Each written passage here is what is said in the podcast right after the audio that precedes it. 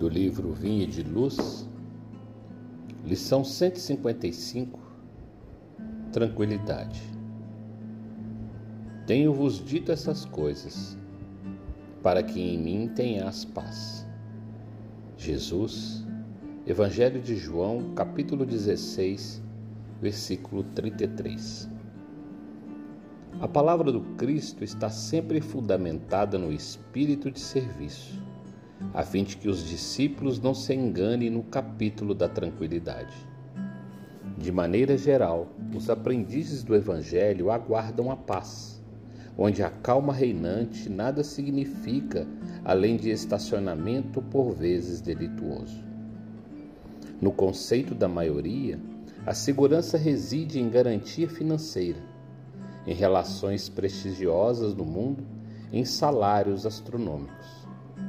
Isso, no entanto, é secundário. Tempestades da noite costumam sanear a atmosfera do dia.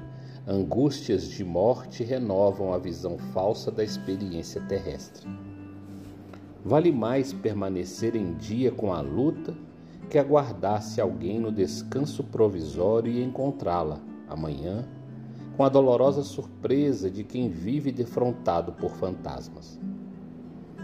A terra é a escola de trabalho incessante. Obstáculos e sofrimentos são orientadores da criatura. É indispensável, portanto, renovar-se.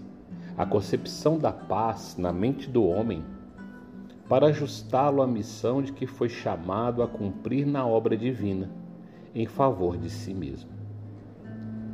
Conservar a paz em Cristo não é deter a paz do mundo, é encontrar o tesouro eterno de bênçãos nas obrigações de cada dia.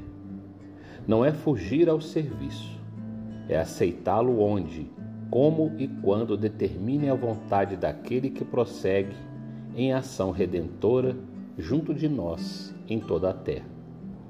Muitos homens costumam buscar a tranquilidade dos cadáveres mas o discípulo fiel sabe que possui deveres a cumprir em todos os instantes da existência.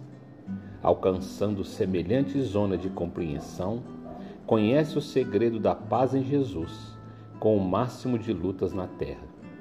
Para ele continuam batalhas, atritos, trabalho e testemunhos no planeta. Entretanto, nenhuma situação externa lhe modifica a serenidade interior porque atingiu o luminoso caminho da tranquilidade fundamental.